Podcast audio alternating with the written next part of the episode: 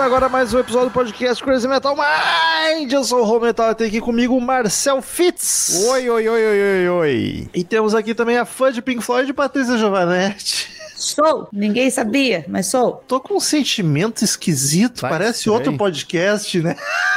Eu esperei o Marcelo falar bem-vindos, meus. Pink Floydianos, sabe? Queridos ouvintes, pra quem não conhece, gosta de filme de terror, nós três temos um podcast sábado 14, pesquisa aí e se divirta. Avisinho de sempre já, temos que nos inscrever no feed novo do Crazy Metal Mind, porque irá migrar. Estou no processo de subir todos os episódios antigos num feed novo. Quando alcançar, quando empatar com esse feed, nós vamos ficar só lá. Então já te inscreve, já dá cinco estrelinhas, já bota pra seguir, que é, é só precisar por CMM, é a sigla. Mesmo logo, tu vai ver os episódios antigos lá, tá tudo certo. Já faz essa troca pra ninguém ficar pra trás, ninguém se perder no caminho. E quem tá na Aurelo não precisa fazer nada. Da Aurelo eles mesmos trocam o feed e tá tudo certo. É Sim. só se tu ouve nos outros lugares. Quem quer que a gente continue existindo e quer ter vantagens, mais conteúdo, acesse padrim.com.br barra Crazy Metal Mind ou Crazy Metal Mind no PicPay ou no Orelo. Lá você entra, vê os valores que você pode pagar e as vantagens que a gente oferece. Tem muita coisa bacana, então nos dê essa força que é o que sustenta esse podcast no ar há 12 anos. E estamos aí hoje para gravar mais um episódio de Pink Floyd, Ei. porque a gente não disfarça que é a banda mais anim- a- amada do Crazy é, Metal animada nem Mind. tanto, calma. Animada nem Animada é. Calma, calma. Hoje,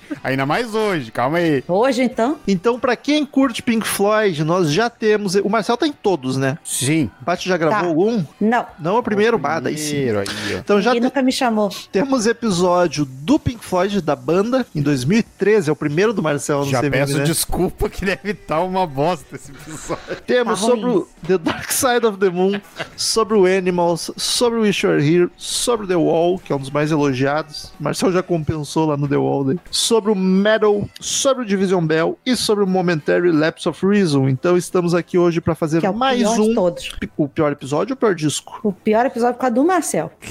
Ah, é verdade. bah, por que tu me lembrou isso? Agora eu vou ficar amargurado com aquele episódio inteiro. Mas hoje, hoje, eu- hoje eu vou, vou compensar aquele episódio. Pode ter certeza, hoje o Marcel Suspeito volta. É isso que a gente queria. Então estamos aí para falar de mais um disco Pink Floyd, porque nunca é demais, e dessa vez do The Final Cut de 1983.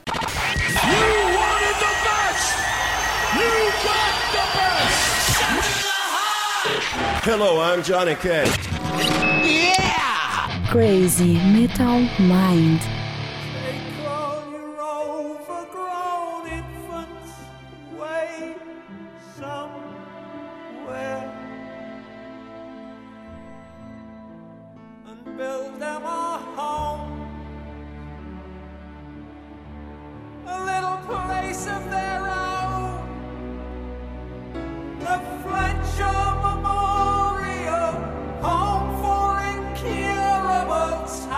Paty, já que é a tua primeira gravação de Pink Floyd, Hum. qual é a tua relação com a banda, no resumo da banda, e qual a tua relação com o disco? Porque eu já sei, tem informações internas que é um disco importante pra ti. É, eu eh, já falei no, em podcasts anteriores aí que Pink Floyd foi, é, é da, é a banda mais importante da minha vida, né? No, no sentido geral. A gente foi conhecendo outras ali no meio do caminho, mas a gente sabe que quem tá dominando o coração é ela. Pink Floyd é foda, é outro patamar. E- e- eu tava pensando sobre isso hoje. Às vezes eu fico um tempão sem ouvir. E quando eu ouço, eu falei, cara, por que, que eu parei de ouvir, Tu sabe? É um lembra, tu negócio- lembra por que, que ela é tão foda, né? É, mas eu conheço Pink Floyd desde pequenininha, por causa do meu irmão do meio, Sérgio, vulgo Tanticão.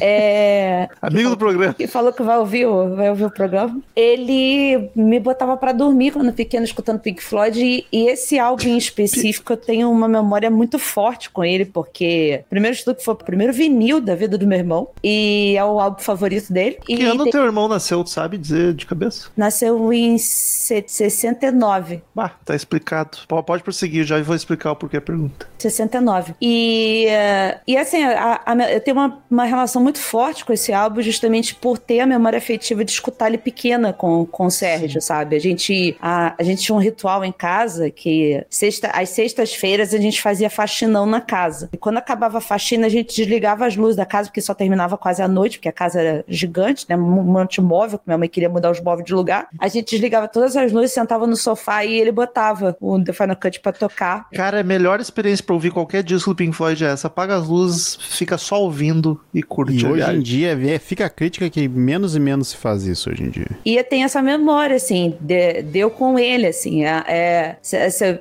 se eu pudesse escolher uma memória musical sobre o meu irmão, literalmente é esse álbum e uma música específica que eu vou falar lá na frente. Então, Mas ele não chega a ser teu favorito, só talvez o com mais apreço sentimental. exato. O meu favorito é o The que tanto que foi eu que escolhi ele pra, pra, pra vocês gravarem. Cara, que é uma memória. Você gritou no grupo assim: quem falar o nome de um álbum agora, a gente vai gravar. Eu, Era outros tempos o CBM mesmo. dedos rápidos, digitei Wall. Aí você, filha da puta, não queria gravar desse agora. Sim, um puta tema complicado que tinha que estudar. E o Marcel carregou nas costas. É óbvio, porque ele é foda. O Marcelo é meu. tem- eu sou muito tem fã. paleta às aqui. vezes, às Tem vezes. paleta aqui. Naquele momento, daquela época que o Marcel era, o Marcel Eu suspeito, sou, eu, eu era muito fã. sou ah, anti-suspeito, sou sensato. Mas é essa, basicamente é essa. Mas o meu filme, meu. Mas ele, assim, tá no top 5 do, do Pink Floyd pra mim, sem dúvida nenhuma. Porque é muito inusitado. Esse disco, ele é meio renegado até pela banda, e a banda tem seus bons motivos pra isso, mas até entre os fãs, assim, é, eu até brinquei com vocês, talvez eu tenha exagerado, mas é, top 5 discos que as pessoas menos ligam do Pink Floyd, com certeza tá. Ah, eu, fa- eu falei top 3, mas aí não sei. Mas assim, ó, porque ele é muito deixado de lado, a galera esquece, até porque ele veio na sombra do The Wall e muito parecido, e daí Uhum. eu sempre achei inusitado, se tu ter esse carinho tão grande, e mais inusitado que não é só tu. O Marcel também tem uma ligação sentimental com esse disco, e daí eu criei a teoria, por isso que eu perguntei a idade do teu irmão. Ah. Mas Marcel, qual é a tua relação com ele antes de mais nada? Tá no meu top 5, acho, do disco do Pink Floyd também. Agora que a Paty falou, tem que dar uma repensada, mas eu gosto muito dele. E hoje, estudando ele, me veio muito sentimento forte. Mas esse eu sei que é uma carga nostálgica também. Na vibe da Paty, assim, porque minha mãe tinha esse LP. De LP, eu lembro que, eu- se eu não me engano, era o único do Pink Floyd que a mãe tinha, era esse. Então, até a gente comprar o primeiro rádio de CD e tal, a minha- o meu contato com o Pink Floyd foi esse álbum, sabe? Então, tipo, todas as músicas são me trazem uma nostalgia de certa forma, assim, de quando eu era pequeno e, e quando eu tava aprendendo a ouvir música, ouvi- escutando meus pais, ó, escutando junto com meus pais, né? Sim. E o negócio que tu falou da idade me bate, porque minha mãe é de 61. Aí. É, a minha teoria é de que é a idade do pessoal, porque naquela época tu não saía pesquisar a discografia da Sim. banda, era o que tava na loja. Em 83, mãe do Marcel Foi na loja. 20 e tantos, não sei se já tinha 30, 30 no máximo, Ah. o irmão da Paty por aí também. Era o disco da juventude deles, Ah, tá ligado? entrou na loja, ela já conhecia Pink Floyd, viu o LP no lançamento, provavelmente, um pouquinho depois, comprou. Antes, antes tinha vindo The Wall, que foi um puta clássico Sim. absurdo, tá talvez o auge da banda pra muita gente. Meu irmão tava com 14 anos nessa época. E ele já conhecia Pink Floyd também. Ele conheceu por causa do colega da rua, que já conhecia Pink Floyd. Sim. Era meio que o riquinho da rua, tinha acesso às outras coisas, né? Antes primeiro. Mas também foi o primeiro disco que ele comprou, assim, foi o primeiro álbum da vida dele com 14 anos. Então, eu não sei, aí eu não sei exatamente se ele conseguiu na época específica, né? Da, da- lançou, apareceu Sim. aqui, porque não era assim que funcionava. Mas eu lembro já de. A, a minha memória afetiva era desse álbum e do The All dentro de casa. do- dos dois principais. Eram os dois que a gente mais ouvia. E de forma física, se eu lembrando fisicamente do disco mesmo, do vinil, eram esses dois. Eu não lembro de outros do Pink Floyd, além desses dois. Eu não tenho relação nenhuma, é mais um disco foda da minha banda favorita, era isso. Ele é o décimo disco de estúdio do Pink Floyd, lançado em 1983. Sonoridade. É meio que aquele negócio. né? Conhece The Wall? É o The, é É, o o The mesma All Parte 3. é o The Wall sem fingir que é com um personagemzinho. É um The Wall mais monótono um pouco, que o The Wall é mais teatral e por causa do personagemzinho, né, inclusive. Sim. Mas ele é muito uma É o DLC. The Wall, o The Wall sem mise-en-scène. Ele parece que é sobre de estúdio até, tá ligado? Se a gente pegasse os dois álbuns do The All e resumisse num só, dava o The Final Cut, inclusive.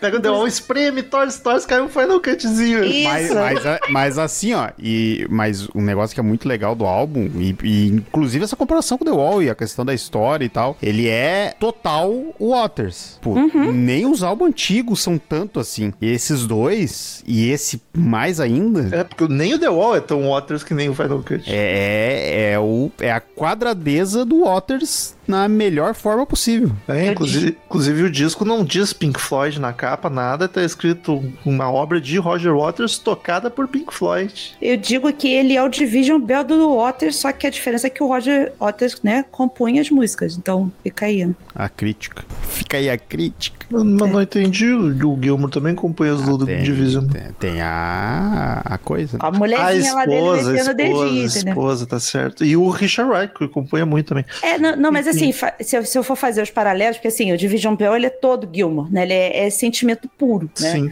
Eu, eu sempre disse que se a gente fosse dividir, porque existe essa coisa, né, do, do- dos fãs de Pink Floyd, eu, amo mais o Gilmore, eu amo mais o Waters, né? Mas Tem- se a banda teve isso, a gente pode ter também, né? É, né? A própria banda se deu o direito de poder pensar assim, por que, que a gente não pode? Pois é, né? E aí eu sempre disse que o Waters era sempre o mais racional e o Gilmer era o mais coração, assim. Você tinha mais sentimento, mais feeling, ouvindo as coisas que o Waters, Ah, eh, que, eu que nem- o eu Gilmer nem- compunha. Eu nem iria pro racional, eu iria pro pra revolta. É, É, é, é é, porque- então a razão, ele tem que, ele pensa nas coisas, é- ele raciocina as coisas, entendeu? Só que assim, conforme foi passando o tempo, eu até comentei isso com o Rob, conforme foi passando o tempo e eu fui crescendo, porque eu sempre fui muito fã do Guilherme, inclusive estive no show do Guilherme São Paulo com meu irmão, foi o primeiro show é, nosso juntos, inclusive, e fomos no Waters também aqui no Rio, mas é, eu fui muito fã do Gilma durante muito tempo, eu falei, ah, o Waters é um babaca. E conforme a minha vida foi passando, eu falei, cara, Waters, assim, senta aqui, vamos tomar uma cerveja, porque eu te entendo, sabe? Eu acho que é mais fácil ser fã do Gilmore do que do Waters, porque é, É. mais suave, é mais Isso, a- a- acolhedor. Exato, mas, o, mas aí que tá a, a forma que o Waters se expressa e até a- essa quadradeza que a gente brinca, cara, é, é- tu, tu vê que vem lá de dentro, que é pura Sim. emoção Isso que eu dele. digo, né? É, é emoção também, só que é uma emoção diferente, é Mas raivosa, é, é, raivosa, né? a Não flor da é- pele, enquanto o Gilmore é um Ela não é acolhedora, É. ela, é, ela é repulsiva, você sente junto com ele a dor das coisas, né? Mas a Então- parte do racional faz sentido porque o Waters já compunha pensando no que, que eu vou cutucar também. E Sim. criticar. O Gilmore não. O Gilmore tá ali metendo LSD pra cabeça e curtindo a vibe. Peraí, deixa eu abrir o jornal. O Waters assim, deixa eu abrir o jornal ver o que. Olha, uma Guerra das Maldivas. Pronto, tá pronto o álbum. Vamos lá. Já sei o tema do próximo álbum, galera. Tem a Guerra das Maldivas. Eu tenho que chorar um pouco mais pelo meu pai. Vamos juntar as duas coisas e vamos falar disso então. Isso que esse Papai, eu homem falei não. pouco de você, né? Do álbum duplo não foi suficiente.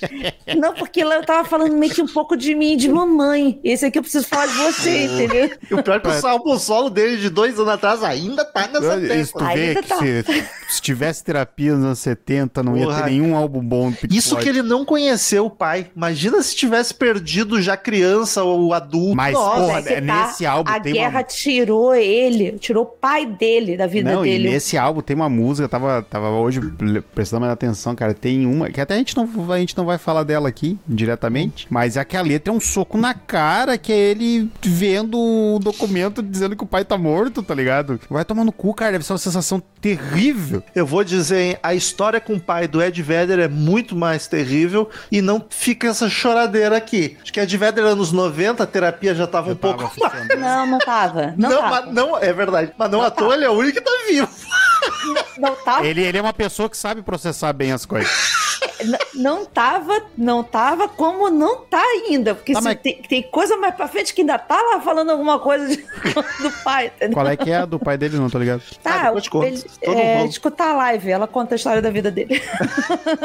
Mas me lembra que depois de contar. Tá. Não, é sério. Ah, na volta de compra. Formação da banda. E aqui temos uma peculiaridade. É. De todos os discos que a gente gravou, esse é o único com formação diferente, porque a gente não gravou nem no Sidbert. Roger Watts no baixo vocal, Dave Gilmour na guitarra e um vocalzinho de nada, e Nick Mason na bateria. E cadê Está ele? faltando alguém, Sr. Richard Wright. E daí, antes da gente falar dos músicos que a gente destaca, eu quero que o Marcel nos conte o que que estava, momento fofoca, o que que estava Rolando acontecendo na banda, No, no backstage do Pink Floyd. Para, para, para, para, para, para, para. depois dos comerciais. Depois dos comerciais. Não, é que teve no. Lá no episódio do, do The Wall, a gente comentou, tá, teve toda uma treta do Wright em, em relação a- às gravações do The Wall, O Wright é o tecladista, É. pra quem não tá familiarizado com a banda. teve, teve questão de abuso de um pouco de bebida e de droga, e ele ficou meio jogado às cordas, e daí a galera meio que. Isso todo mundo, como é assim com ele, terminou o The Wall, ele vazou, entre aspas, e caiu fora da banda. Então, esse disco é o primeiro e único, na verdade. Ele caiu fora, não. O Waters demitiu ele. É, mas, mas o- tá- até hoje eu tava dando uma, uma relida no trecho que fala do, do Final Cut no, no livro do Nick Manson, no Inside Out. Aconselho todo mundo que gosta de Pink Floyd a ler esse livro, que é maravilhoso. Ele comentando que o, o Wright é meio que se auto-exilado, dele põe entre aspas, né? Auto-exilado. Foi convidado a dar um tempo. Convidado a sair. Quem sabe tu não vai viajar, curtir Quem- a vida um pouco. Vai passear. E, e daí o. E desse é o primeiro 100. E daí. É porque no próximo ele nota- já volta, né? O Water sai, ele volta. É, mas é, ele volta contratadinho ainda, não volta 100% a banda, né? Mas. Volta emitindo nota. É, é meio, volta meio, não entra no sócio de novo. Mas o. E O tu Waters nota. botou a, a vassoura atrás da porta com o nome do Richard Wright, assim. E daí eu tenho, eu tenho duas, duas coisas pra falar sobre isso. Tu nota muito. Tu nota, o homem faz falta, puta né, diferença. Só que aí que tá, cara. Eu acho que funciona tão bem esse álbum assim. Que é triste falar isso. Mas, é porque só o disco pra ele não tá é esse, que quase o Gilmore não tá também, porque o Gilmore aqui quase não aparece. É, Ah, parece. Mas muito pouco Mas não comparado tanto com que nem qualquer antes. outro. Ah, sim. Mas eu Tudo acho bem. é que, é que eu acho esse disco ele tão a- as composições dele que é 99% é do do Waters. Eu acho ele tão bom e eu acho que qualquer coisa que remetesse um pouco do Pink Floyd mais tradicional, eu acho que já não ia sair a mesma coisa nesse disco, sabe? Sim. Andy Baum e Michael Kamer fizeram piano e órgão, são as teclas desse disco. Leca. Que estão bem boas. Então, então, mas não só isso, né, Marcel? Tipo, a banda já tava no clima do Waters cada vez assumindo as rédeas mais, tanto que o The Wall é, Sim. é dele. Com muita. O, o The Wall é, é uma obra do Waters, mas com muita colaboração dos outros ainda, É, né? tá ligado? É que a- Tipo, fizeram juntos. É Não, tipo, é- tá, isso aqui é meu filhote, mas vamos criar Sim, junto. a, a música, todos eles compunham as músicas, as, a- tirando a- as letras, né? O restante da música, tá, eles tudo compunham juntos ou compunham partes um do outro, né? Esse aqui já parece que não, que eles estavam praticamente contratados ali. É, tá e pelo, e, pelo, o- e pelo que o Manson fala no livro, eles já estavam de saco cheio, porque a gravação do The Wall foi um caos, foi puxada, um monte de problema. Eles saíram em turnê logo depois. Logo depois teve o filme, e o filme eles estavam envolvidos com a divulgação do filme também. Então eles já estavam de saco cheio do que estava acontecendo. O Manson fala que a banda, o Pink Floyd, estava cada vez menos parecido com o Pink Floyd que eles, que eles, que eles tinham. E eles, em algum momento, ia dar merda, tanto que deu depois desse álbum. Devia estar um clima horroroso Nossa. esses estúdios. E, e tava os dois, cara. E daí tu pega os dois principal da. Um, um cara da banda foi demitido. Os outros dois principal, tá cada um querendo fazer seus trabalhos solo. Daí o Waters começa a, a trabalhar nesse disco pra sair do jeito que ele quer. O Gilmer, pelo jeito, cagava muito forte. Tava lá, compôs meia dúzia de. De, de solo. meia dúzia de solinho de qualquer jeito. O Waters também não botou pilha em nada, só ah, faz aí, beleza, deu. Que o Nick Mendes ali, o que que eu faço? É, o Nick Mendes- baquetas na mão. Os pedaços de pau na mão batendo. E por isso que eu acho impressionante esse disco sair tão bom nessas circunstâncias, tá ligado? Mas eu acho que isso é total, total mérito do- da grandiosidade que o Waters é. Sim. É, é, eu, eu falo muito assim, é, a, a gente teve a fase Gilmore no, no Pink Floyd, né? A gente percebeu isso. Eu amo Division Bell com todas as minhas forças, assim, é meu segundo álbum favorito do, do, do Pink Floyd, porque aí já foi a minha fase sozinha descobrindo Pink Floyd, porque meu irmão parou lá atrás, não quis mais acompanhar depois que a banda acabou, pra ele acabou também. Não quero mais ouvir ninguém. Não vou tomar partido de ninguém. Hoje em dia ele toma do Gilmore. Filho de pai separado, né? Agora ele tá com raiva do Waters, agora ele é só Gilmore. Enfim. Ah, o Waters também não Os sossega. dois né? velhos. Então, ele falou: ai meu Deus, eu não aguento mais ele. Ac- Acabou, pronto. insuportável. E o Gilmore, pelo menos, antigamente ficava quieto. Agora também tá, tá É. gritando merda. Tira o celular dos voos. E tem tanta coisa pra ele fazer, né? Tá, mora com os cachorros lá, cheio de neto. Acabou, vai, acabou a pandemia, ele tava entretido fazendo os showzinhos dele toda semana, acabou a pandemia, o não Waters tem tá o que fazer amando, mais. cara. Tá com a mulher, a esposa no- nova aí, tá apaixonado. Porra, v- gente, vamos fazer alguma coisa. Segue. Vai tomar uma Tadalafila e vai... Enfim, Mas aí a gente teve a fase Gilmore, né? E quando você pega né, o, o Division Bell, por exemplo, e compara o que se foi feito anteriormente com com Pink Floyd, você percebe muito que falta o Waters pra ser um Pink Floyd fudidaço, sabe? Porque aquele álbum do Division Bell é um Pink Floyd, só que é- uma coisa Gilmore demais. E tem essa coisinha do Waters de colocar barulhinho de alguma coisa, sabe? Um- Uma moedinha A raiva, caindo. fal- falta raiva, falta a, a- O rock and roll. É, pra a mim falta uma tá engenhosidade que o Waters Também. tem, cara. É- eu acho isso incrível nele. Essa, Mas, É incrível tudo que ele faz com, essa- com a, a mentezinha dele trabalhando, fazendo cada negocinho, sabe? Eu acho que e esse poucas- álbum, e esse álbum tem muito, assim, quando tu escuta ele com os dois fones bem bons, Ah. assim, tu escuta a vozinha de fundo, a tu escuta mixagem, a negocinho. mixagem dele é maravilhosa, nossa. Foda. Cheio de elemento. É, é pou- poucas bandas tu consegue ver isso, tipo, tem a banda junto, tu escuta aquela sonoridade. Tu separa dois integrantes e tu, cara, parece que Divide, pegaram né? com a mão e dividiram cada elemento, tá ligado? Tu ouve separado, tu pensa se juntar essas duas dois discos solo de cada um, dá o Pink Floyd, tá ligado? É, É. muito bizarro como é separadinho, bem certinho. Peraí, deixa eu pegar esse solo aqui e colocar nessa música aqui do The Final Cut. Olha, é uma música do Pink Floyd, não é mesmo? Pega o Division Bell e junta com o Final Cut e sai um, um The, The Wall, Wall dois. Side, tá ligado? É Isso. bizarro. Dos músicos do disco, e ok que ele é um disco todo composto e gerido pelo Waters, mas às vezes alguém mais se destaca. Mas eu vou ter que dizer aqui que pra mim é o Ele Waters cantou. cantando. Não é nem o baixo. É o baixo Ele do cantou. Waters, não foi nada demais. Só tem Mas uma música que o baixo dele realmente aparece sendo Waters. De resto, Esse homem canta demais. Isso é outra coisa que a galera puxa pro Gilmo, porque é uma voz de um anjo cantando e tem um mérito, óbvio. E daí ignora o Waters. Cara, é visceral. E quando ele canta suave, é lindo, Sim. tocante. E quando ele grita, fica rock and roll, fica foda, cara. Esse cara é versátil cantando. Não Ninguém tem- nunca dá bola pro vocal dele. Não tem músico que transmite mais sentimento gritando do que o Waters, cara. Faz isso. E ele ainda é, é, como é- afinado berrando, né? Então, E, e é maravilhoso quanto, tipo, a, a voz dele é essa coisa estranha, essa coisa visceral. E mesmo assim, as músicas saem lindas, sabe? Tipo, eu acho isso uma parada. Eu não acho nem mérito da questão dele saber cantar, porque ele sabe, ele é um cara afinado e tal. E a voz dele é bacana, mas eu acho que é muito da, do saber compor pra ele. Sabe? Por isso que é- ele, ele é um cara foda de composição também, e é um dos, dos que eu pago muito pau pra isso, porque ele sabe. Tu pega todos os outros álbuns, ele sabia as músicas que tinha que botar o Gilmore cantando, que tinha É. que botar ele e o Wright cantando, sabe? E ele sabe quando ele tem que cantar. E eu acho Isso. tão bom, cara. amo a voz do, do Waters, dele falando. Eu amo ele falando. Eu gosto de ver entrevista dele porque eu amo ele falando. Porque ele tem esse sotaque ao mesmo tempo nesse álbum. Você escuta até os barulhinhos dele metendo a língua no dente, sabe?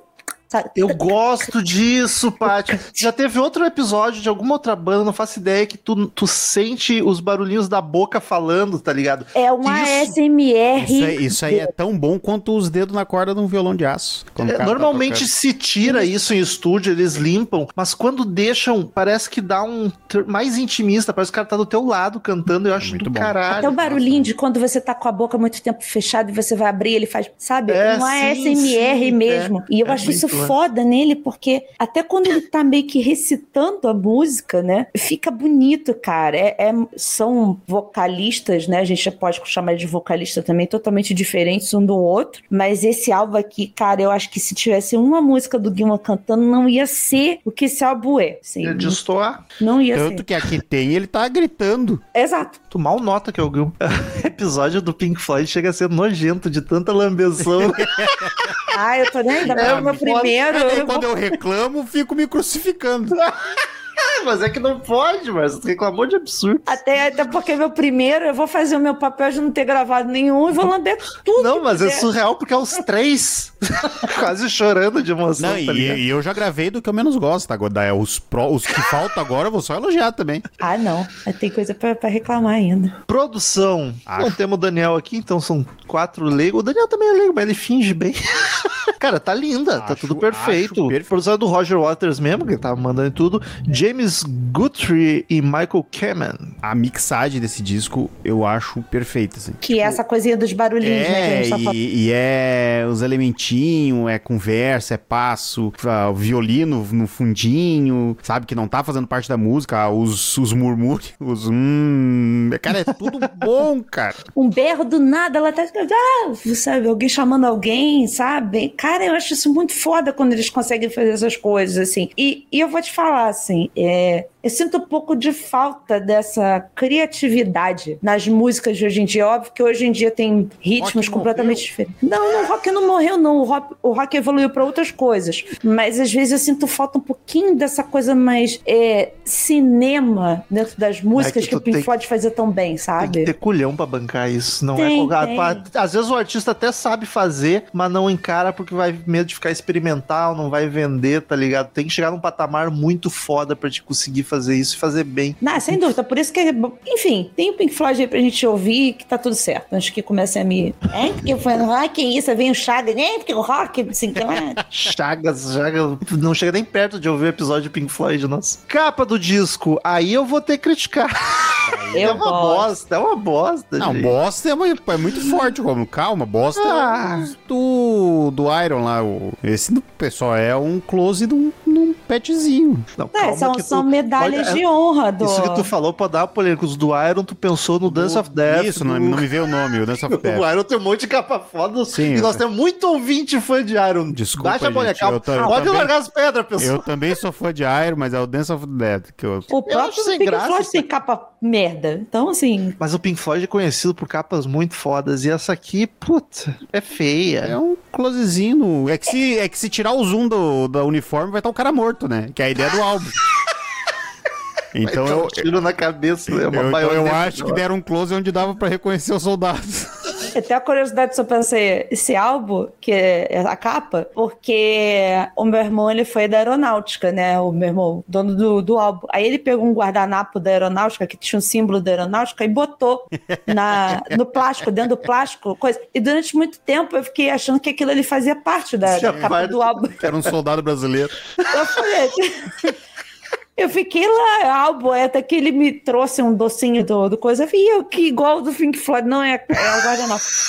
Caraca, Entendeu? Então, Deus me deu. eu gosto, assim, particularmente eu gosto porque eu acho ela icônica icônica é. entendeu? E consigo, eu, eu sei Tu bate o olho, tu, ah, aquele disco que ninguém se importa. isso, Coisa. mas eles vão passar a se importar, porque quem não se importava e eu mostrei esse álbum, eu falei assim, pô, por que, que eu nunca parei pra Mas ouvir? eu acho que é, eu acho que tem muito isso, Paty, na do pessoal dele de ser muito lá do B e o pessoal não parar pra escutar, sabe? Mas é que também, gente, se tu vai apresentar Pink Floyd pra alguém, tu tem cinco discos Ah, absurdos pra pôr na frente. Então tu vai ter que ser alguém que vai querer se aprofundar muito Pink Floyd pra chegar aqui. Que se tu vai sem a visão de um todo, sem, sem o preconceito do todo, assim, tipo, ah, tem os clássicos, ah, vou ver o Dark Side, que é o mais vendido. Se tu vai sem isso, ele, ele não deve em nada, tá ligado? E, e- essa é a magia desse álbum, ele não deve em nada. Não, não deve, não deve. E, e ainda digo mais, assim, é, o Pink Floyd é tão foda que eu falo assim, ah, o The All é meu álbum favorito, mas o álbum mais foda do Pink Floyd é o Wish You Were Here. Então, assim, tu fica, pra onde eu vou, sabe? Igual o, o urso do pica-pau. Eu acho The Wall mais foda, meu favorito é o Animals. Mas assim, eu acho que aí eu vou, vou ser advogado do diabo. Eu acho que ele fica- deve um pouquinho aos outros, sim. Eu acho que ele tá um patamar abaixo, mas não por- de não ser tão. Ele é menos inspirado que os outros, e justamente que eu acho que é por isso, é por ele ser muito Waters. Por faltar os elementos dos outros, ele acaba sendo um pouco monotemático e monótono. Tanto que ele não tem músicas que se destacam tanto. Destacam pra gente que ouve cinco vezes por semana, vocês cresceram ouvindo, mas ele não tem, não vai ter num Greatest de Pink Floyd, não vai ter nenhuma desse disco. Tipo, ele não tem nenhum Mas, hit. mas, eu, a- mas o problema, cara, é que se tu vai pensar na questão do Greatest Pink Floyd, É difícil, né? é, É difícil. muita Fudeu, tem coisa, três cara. álbuns. Até tem dois discos que dá pra botar inteiro num Greatest, tá ligado? Mas ele, ele é muito parecido, assim, ele é muito.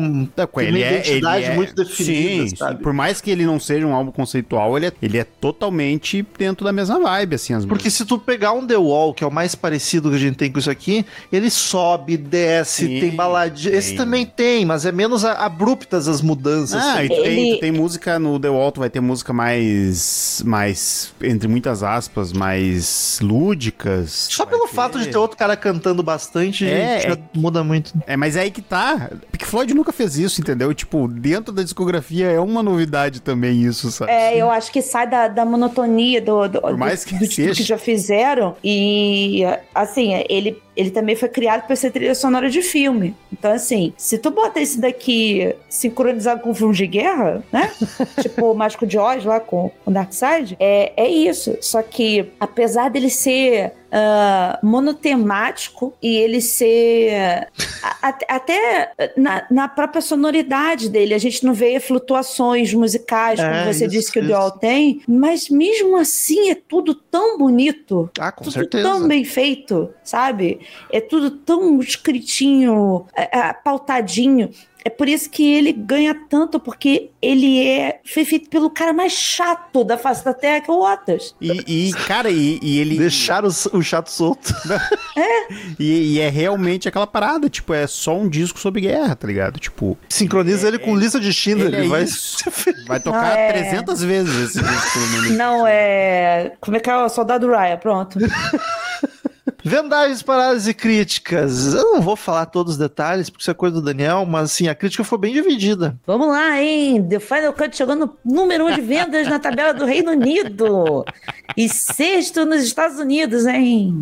Ele foi bem nas paradas. E a, a Vendagem também, ele vendeu, foi disco de platina nos Estados Unidos e depois, em 97, platina dupla, que o disco não para de vender em uma- quando Chegou dizem. ouro né? e platina. É. 97 atingiu a dupla platina. Mas também, depois do The Wall, o mundo inteiro devia estar olhando por que, que o Pink Floyd ia lançar, tá ligado? Ah, sem dúvida. Ah, mas a crítica ficou bem dividi- dividida. A Music deu 3 estrelas de 5. A Rolling Stone já deu 5 de 5. Pitchfork deu 9 de 10. Aí a Rolling Stones no álbum Guide deu 2 estrelas. Era outro funcionário. Tem notas muito baixas e tem notas altíssimas. Ficou aquele ame ou odeie. É o Daniel e o Marcel, cada um escrevendo resenha. Faz sentido. O Daniel é o que deve achar esse disco um saco. Eu acho que ele nunca ouviu na vida. Sim, eu via reclamar. Amém, já, ai. Gilmore, Ainda Gilmore, Gilmore. viajando. Que bom que o feriado leva ele pra praia com duas crianças. E o disco tem 12 canções originalmente, depois ele foi relançado com uma a mais, essa uma a mais no final. A parte não me deixe esquecer de dar uma comentadinha por cima, mas a gente vai falar uma por uma das 12 originais, que a gente sempre se propõe a ser o mais original possível de como ele foi lançado. Então vamos lá.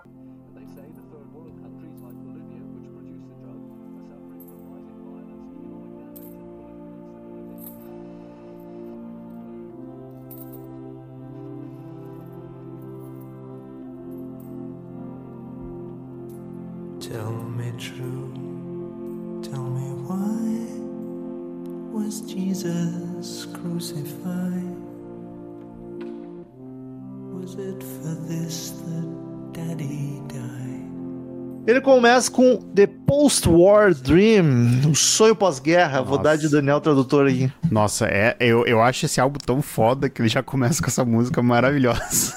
Essa música tão foda. Sério, pra mim ela passa um pouquinho batido, porque é muito efeito, é carro, rádio, aí um teclado vindo aos poucos. Mas O o, vo- vocal do Ué, Roger tá Here é doce. isso. tem, to- todo, dois- tem todo velho sintonizando o rádio. Ninguém reclama. eles estão tentando ouvir sobre a guerra, cacete. Tem, vai ver pela, pela Globo News? Não, e, tem, CNN. e tem todo o lance, né, e nessa música, né? Começa todo o lance que envolve o conceito. Não vou falar conceito porque eu falei antes que o álbum não é conceitual. né? A ideia do álbum Ópera rock. que. Não, ele não é. É, é que aí que tá. Tipo, ele, ele tem a parada que ele, ele é todo construído pra choradeira do Waters em relação ao pai. Eu tô falando isso, Meu não tô pai. desmerecendo, tá ligado? Eu quero meu pai. É, meu pai. e, e toda a questão da, da Guerra das Malvinas que tava acontecendo ali, que a, a, a Thatcher meteu o louco ali, e tem todo o lance que a esperança de depois da guerra, Segunda Guerra fosse tipo, ah, vai ficar tudo bem agora, o mundo vai melhorar, olha só, acabou a Segunda Guerra. Aí E- começa a brigar por uma ilhota. e na, e, e na Inglaterra foi uma bosta. Todo mundo só se fuder. Do mundo, boa parte do mundo, mas, tipo, pra eles ali foi uma merda. Tipo, o, o Otto já nasceu, já cresceu sem o pai por causa dessa bosta, tá ligado? Então, tipo, já começa aí a crítica do, do sonho pós-guerra, né? O que eu acho muito bacana é que o vocal do, do Roger tá doce demais. Uhum. Só que apesar dele cantar suave, tá muito alto o volume. Tá, tá acima do resto, tá ligado? Tá a doçura com o teclado. Então, mesmo suave, acaba soando potente a voz dele, mesmo ele estando cantando de boa. É uma delícia, a música intimista, singela, simples, cresce só no finalzinho, Sim. cresce muito massa, fica apoteótica, exatamente como The Wall soa. Pra mim, ela abre o disco com a energia lá embaixo, mas de propósito. tipo, ó, vai ser isso aqui, isso aqui vai ser a experiência que tu não vai sair legal e animado no fim. Mas, porra, eu gosto de filme desgraçado também. Não, é muito bom esse lance, sabe? Tipo, e a, a música te deixa incomodado.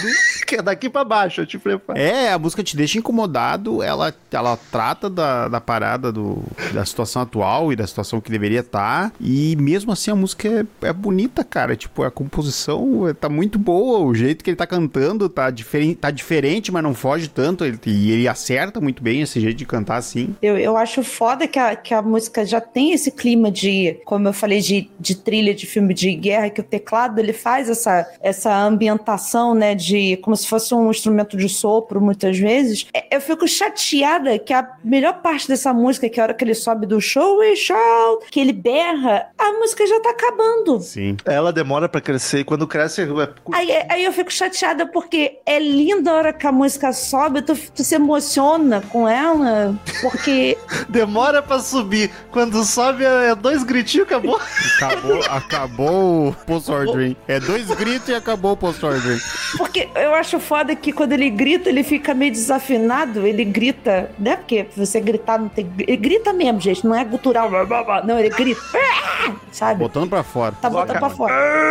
É, O então assim, gritando. é, é, é li- cara, é muito linda essa música, meu Deus do céu, porque você não espera que ela vai explodir do jeito que, que explode. E Fico ele- chateada dela ser só dois minutinhos, pô. E ele já começa cutucando a, a Thatcher nessa música também, né? É, já, já tá ali falando da Meg. Tá- Oi, tá Meg. Falando da, da véia de aço. Velha Do- de aço, old lady. Iron old lady. A, ve- a velha do laque. Caralho, aquela mulher gastava muito dinheiro com laque. Olha o dinheiro que tava cortando de tudo, aquela vaca. Não, a vaca de outro álbum. Caraca, que volta. Uou!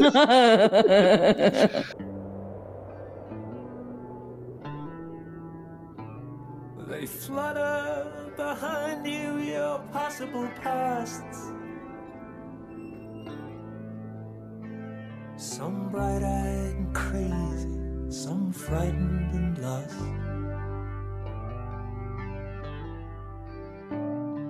A warning to anyone still in command. Segunda música, Your Possible Past. Ah, daí já, já, já vai. É a segunda foda também. Seus passados possíveis. Mais uma intro com o Walter sofrendo, né? Mas a voz, ele. a voz desse homem é muito bonita, cara. Quando o vocalista fraco do Pink Floyd tem essa voz maravilhosa, é porque a banda é muito foda, né? Ah, é o pior vocalista. Porra! Cara, tem alguma coisa que o Menzo já cantou? Eu não, não, não de Acho cabeça não. não, lembro. Acho que ele é Acho mudo. que não, é. Coitado do mesmo. É, ele tem carros. Ele, ele gosta de carros, pronto. Tá se, diver- tá se divertindo batendo os pedaços de pau Ele dele. tá feliz, ele tá feliz. É o amigão da galera, né? É. Só falta ele também pra vir pro Brasil com Só Se For lá. Ai, eu tava esperançoso, porque aí completa o Pink Floyd, tá ligado? Porra. É, então, pô, Richard White, a gente faz uma sessão Faz um de Ouija, Ouija, de é. repente a gente vê Não, mas é, ele. é- é que é genial porque ele pegou uma fase que o Gilmore e o Waters não tocam no show, tá ligado? Que é a Tipo, fase ele psicodélica. Foda-se, ninguém quer isso, né? Mas foi esperto até da visão Foi, comercial. O instrumental novamente tímido, praticamente só fazendo a caminha pro vocal até explodir repentinamente e emanar o clima do The Wall de novo. Música teatral pra caramba, opressora. Eu já prefiro essa do que a primeira. Também, também. Eu acho que porque a primeira demora muito a começar de fato, tá ligado? Ah, e essa é o, o, o modo que ele canta, eu acho tão, tão bonito também, cara. Que ele vai. vai aquela, ela tem essa crescente que é, é foda demais. Tô- Me faltam palavras pra elogiar essa música. Essa, essa é uma das que eu gosto, do- das que eu mais gosto do álbum, mas não é minha top 3 do álbum. Mas eu sou apaixonado dessa música. Eu acho foda demais, demais. Eu acho que eu sei qual é a sua favorita. Cara, eu, eu acho foda quando ele faz essas recitadas e. da- sabe, essa coisa meio chorosa. Eu acho dramático. E eu achei sensacional que o teclado ele dá umas. umas parece que o, o gato subiu no teclado e dá apertada numa tecla só assim, pá! Sabe? Dá como se fosse um. Caraca, Ba- dramático. É o melhor adjetivo pro vocal do, É. do Waters. E, e na, na parte que ele fala lá do, do You Remember Me, que ele tá, ele tá rasgadaço aquele vocal dele, sabe? E chega a ser. e- e fica, ele tá diferente do vocal normal dele. Parece que tá mais rasgado ainda, sabe? E Parece que ele tá sofrendo mais ainda pra cantar Do parte. you remember me? How you used to be? Closer. Ele fica E, tão e- e- e lembra muito que nem o Romulo falou nas partes do The Wall, muito quando tinha aquelas a- as músicas que é o Pink mesmo, se fudendo, sabe? E o solo da música, puta É que pariu, bom. sabe? Ó, pra te ver o solo que o, Water, o que o Waters, que o Gilmore tava meio que cagando, fazendo, saiu isso. Ele sem Cara- vontade lá, que a que tá Ele, ali olhando. ele sem vontade me compõe um solo desse. O cara sentou na varanda, falei assim, ai, foda-se, eu vou tocar qualquer No- merda no que dá barquinho pra dele. aquele velho chato, sabe? Sentou no barquinho dele, lá na casa barco dele, foi descendo o, o rio. Zipou o arquivo de áudio e mandou pro zap do Waters. Só tá aí, ó, o seu solo. Mas Cara, eu, eu, Mas é eu- bizarro que tu, o Gilmore, tu só lembra dele nesse disco quando ele Quando sola. solo. E é tipo, tem muito poucas solos em músicas. Todos são Mas são bons lindos. para um caralho. Isso é um absurdo, cara. mas eu gosto demais, eu tava, eu tava falando do teclado, que eu gosto demais quando que o teclado vai, faz o barulho como se fosse pra um tiro, sabe? Pá! É, Ah, sim, sim. sabe? É, é Só que eu gosto mais quando os instrumentos tentam emular algum efeito do que quando eles botam um efeito de fato. Acho muito legal isso, tipo, o teclado fazer um tiro. Teve alguma outra coisa que o Void já fez também, pra só uma metralhadora ou algo do tipo. Acho muito massa. Ah, fodaça essa música. tá- só vai aumentando. When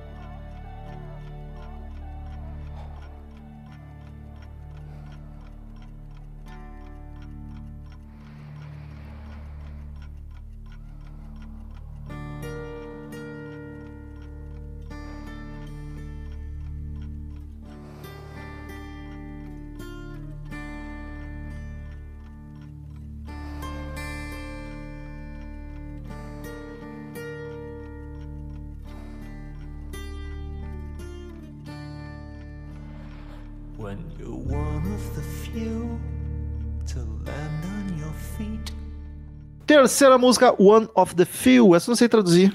Não sei o que é. Al- Alguns poucos. Um dos poucos. Ah, é Few, tá certo. Alguns, é. Vai tomar no cu, né? Um dos poucos. Um dos poucos. Cara, eu gosto do violão começando a música. Finalmente deu uma variadinha, tá ligado? Por causa que o violão destoa. As duas primeiras eu acho meio parecidas, assim, o clima. E o vocal do Waters tá mais melodioso, fazendo a melodia do violão uma delícia. Só- Ela tem um pesar, uma melancolia tão Sim, forte. Mas, mas é pensa tão curto. Mas aí que tá, cara, olha, é isso- esse, essa é a parte fodida do álbum também. Toda essa primeira parte, tem toda a parte, tem toda a parte que reclama muito do governo e tal, mas é muito um paralelo do, da galera que veio da guerra viva, né? Um, um, um dos poucos que voltaram, e a preocupação dele que tá se repetindo isso com a porra da Malvinas, tá ligado? Por mais que a escala Sim. totalmente diferente, né? Sim. Mas é, um- é totalmente diferente, um motivo totalmente idiota. Ah, Caraca, um dos poucos faz sentido. É, um, ve- um veterano que voltou da Não, guerra. e a letra fala, né? tu é- como é que ele fala mesmo? Eu não analisei nenhuma É letra. um que coloca. Quando tu é um dos poucos que coloca o pé na terra. Caraca. Tu tá bicho. voltando, sabe? Tipo, todas as músicas têm esse lance muito do de, de, de pensar tanto no trauma de, da galera ter voltado e o pai dele não, e quanto do que vai acontecer quando essa galera voltar também. Quem, quem conseguir voltar também, sabe? É Essa música eu fiquei puto, porque ela é linda, linda, doída, e o cara me faz uma merda dessas com um minuto. Vai se Uma fuder. Virgulinha. Pô, podia Ah. ter esse quatro. A letra dela é foda, que você tava falando da letra, e, e ele fala sobre, é, justamente sobre essa coisa assim, o que, que você vai fazer é, depois que você sobreviver? Ele fala assim, ensine os, ensine os outros a, Sim, a porque sobreviver também, porque... Eu não sei como é que foi. Provavelmente não foi. Nenhum lugar foi legal, assim, né? Os Estados Unidos teve uma evolução, mas por outros motivos. Mas ali na Europa, cara, tipo, a Europa galera que destruída. voltou, voltou fudida, tá ligado? Quem voltou tava totalmente fudido e desassistido. E daí tu pensa, 83 foi. 40, certinho. 40, Daqui, é? de agora dá 40 exato. Não, não, mas da, da Primeira Guerra. Foi 4, 5? 4, 5. É, foi qua- menos de 40 anos. 30 e E os caras já estavam se envolvendo em outra parada, numa época que, o, por causa do governo Peraí, Thatcher. já- primeira ou segunda guerra? Primeira. A segunda, A segunda, segunda, Ah, segunda. tá, porque a primeira guerra foi em 1914. Não, não, não, foi a segunda. Eu falei primeira? Desculpa, era Falou. a segunda. E daí o, o- a Inglaterra tava começando a ficar desassistida por causa do governo, tá ligado? Tipo, e, eh, e a- tá, tá se repetindo a parada numa, numa situação pior, sabe? O, o movimento punk surgiu por isso. A galera não tinha perspectiva de nada, tá ligado? Quando eles acharam que as coisas iam começar a dar uma arrumada, porra, vão lá e tá com eles em guerra de novo, que caralho. Tá- tava bom, mas não tava muito bom também. Agora Não, parece que não, mas eu piorou. digo assim, é, é- eu digo no sentido de, ufa, passou, né, uma outra guerra aí, né, vamos ver se a gente fica uns 40 anos sem alguma coisa.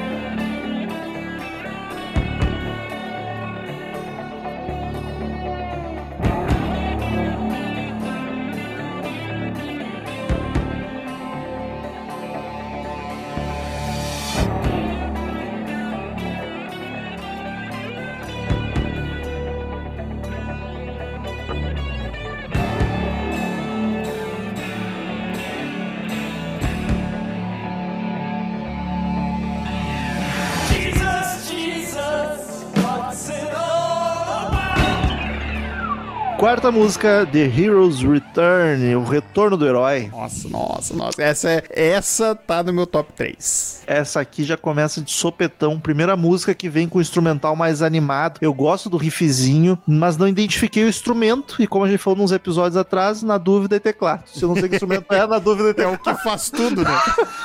Ela, ela é mais quadradona, o instrumental mais experimental. Ela- eu já senti ela com mais carinha de anos 80, talvez no timbre do teclado também. E eu curto demais o Waters cantando mais alto. Essa música é inquietante, tu não consegue relaxar ouvindo. Ela te sacode, te instiga. E a letra dela é tudo isso, cara. Ela, ela é muito boa a letra dessa música. Essa é uma das que eu mais gosto do álbum. Eu, eu- na verdade, ela empata com uma outra música. Assim, tipo, qual como eu gosto mais. Mas eu acho que a outra eu gosto mais ainda. Mas ela é tão foda. Ela praticamente mostra. Eu, eu meio que entendo uma visão dúbia, assim, de. Até do cara que de repente matou o pai dele, tá ligado? Uma parada, tipo. Que tá todo mundo voltando.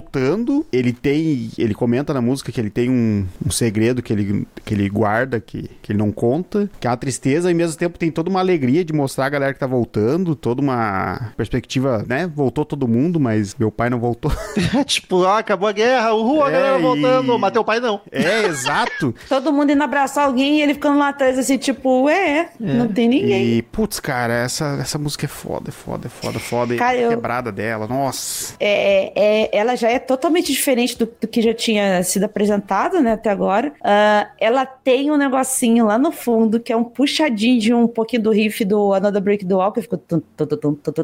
Fica aquela, aquele, aquele riffzinho de guitarra lá no fundo. Se, se reparar bem, tem ali. Uh, a bateria tá boa demais nessa música. E eu gosto demais. Eu não vou saber se é dobra vocal que fala, mas é, é o, o Otis falando. Aí tem alguém só recitando. Ah, sussurrando, né? É muito bom, é muito bom. Cara, isso dá um efeito tão absurdo na música que assim, só arrepiado, tô todo arrepiado. Não, e é foda que tu tira, é, e do jeito que ele faz, deixa essa parte séria, porque tem alguém cantando, mas tem alguém só falando essa parada junto, sabe? Sim, Fica um negócio muito me... pesado. E aí por trás tá essa guitarrinha. E o teclado ali, falei, "Hum, Nossa, cara, vai tomar no cu. O Otis nesse dia tava inspirado demais. Meu Deus. é boa demais. Cara, assim, top 3 do álbum, sem dúvida nenhuma. Não é minha favorita. Minha favorita tá lá embaixo ainda. Mas, cara, absurda, absurda. Eu só não entro nessa de favoritismo com vocês porque vamos pra quinta música.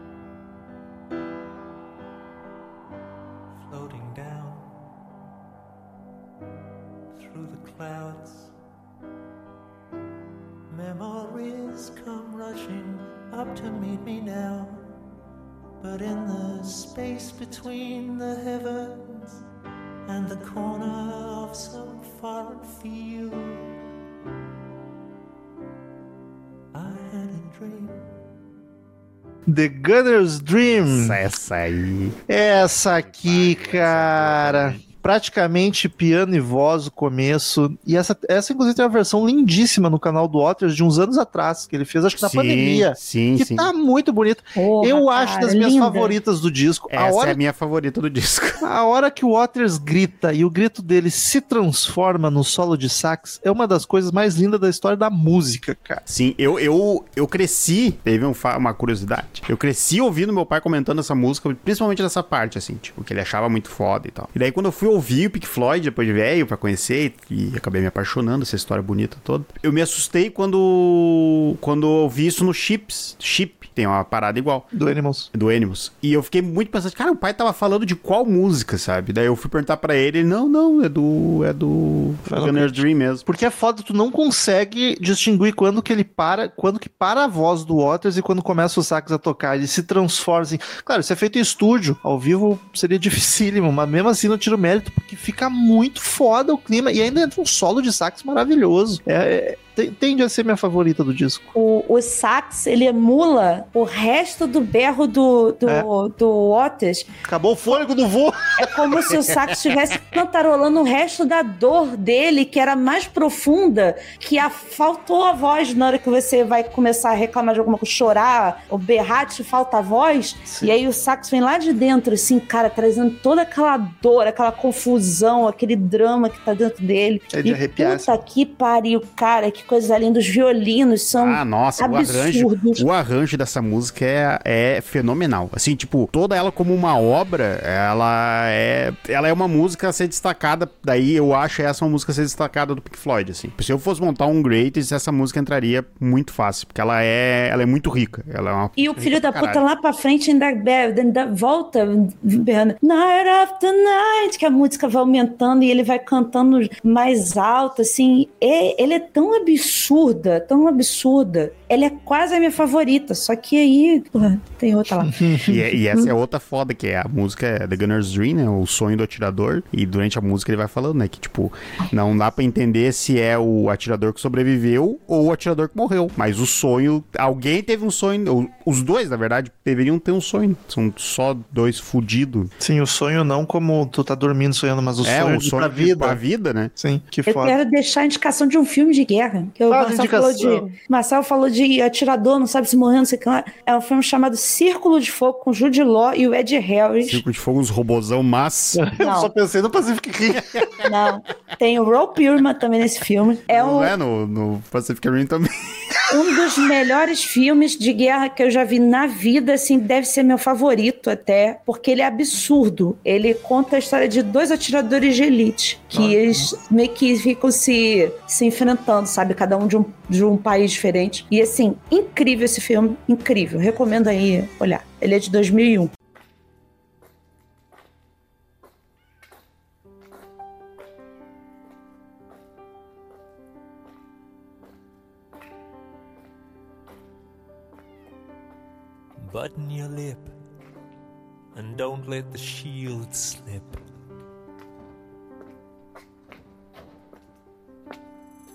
A fresh grip on your bulletproof mask.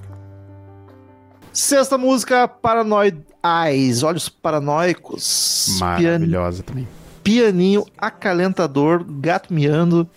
Mas aí a voz do Roger já traz um pesar, uma deprê. Que voz poderosa pra passar a tristeza. É tudo te arrastando pra baixo, né? Tu acha que vai ter um respiro e vem pra baixo de novo. Mas, cara, ela é bonita, gostosa, mas eu já acho ela muito parecida com as primeiras, acaba não me marcando muito. E eu também não gosto que, que os efeitos seguem muito tempo na música, a gente falando no fundo, e som ambiente, aí ela passa mais pra mim, não. Ah, eu gosto. Você estaria no top bottom. Eu gosto muito por causa desse lance dela, dela ser mais pra baixo, assim. Porque, tipo, tu vem de três músicas, quatro, dependendo da versão que tu tá ouvindo, que são totalmente emocionais, sabe? Tipo, é es- saindo pra fora tudo que ele tinha guardado lá.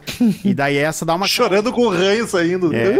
Essa dá uma acalmada nos ânimos, mas ela ainda é triste, ela ainda é. Ela tem um pesar grande, só que é mais calma. É a Good Bla- Goodbye Bla- Blue Sky do. Qua- É quase isso, sabe? Eu acho que ela, Ela- consegue ser mais calma que a, que a Goodbye Blue Sky, porque ela, ela tem uma vibezinha mais de calmaria. Só que ela ainda é pesadaça. Cara, é, Nesse momento do álbum, eu já não sei mais ter, ter adjetivo pra ele, porque assim, já tá tudo tão bonito. Mas eu acho foda que, aquilo que eu falei, né? Coloca o fone de ouvido bom, com o gato miando passando, né? Os barulhinhos de moeda no bolso. É, e essa, e essa é muito foda, que daí ela, tá, ela tem um trecho que ela fala do, do, do cara, pro- provavelmente, o, daí comentando do cara que sobreviveu e voltou. Tipo, ele vai, vai pro bar conversar, tá conversando Now com o cara, lost in a haze of alcohol, soft middle age. E daí do nada ele se perde com o olhar, porque, sabe, tipo, tá traumatizada pro resto da vida. É, é E- muito foda. Aí vem o maldito do violão, cara, que é um troço, deve ser o troço mais simples do mundo de tocar, que assim, deve ser estúpido de quão simples deve ser de tocar, que é só um frum, frum, frum, junto com o teclado ali, com o piano,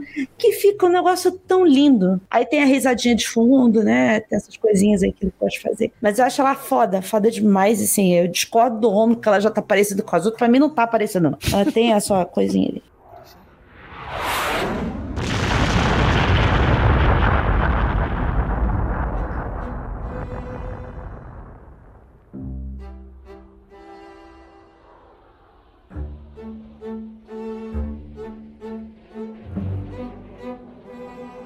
Sétima música, Get Your Filthy Hands Off My Desert. Bom, muito bom o nome dessa música. Tira tuas mãos sujas do meu deserto.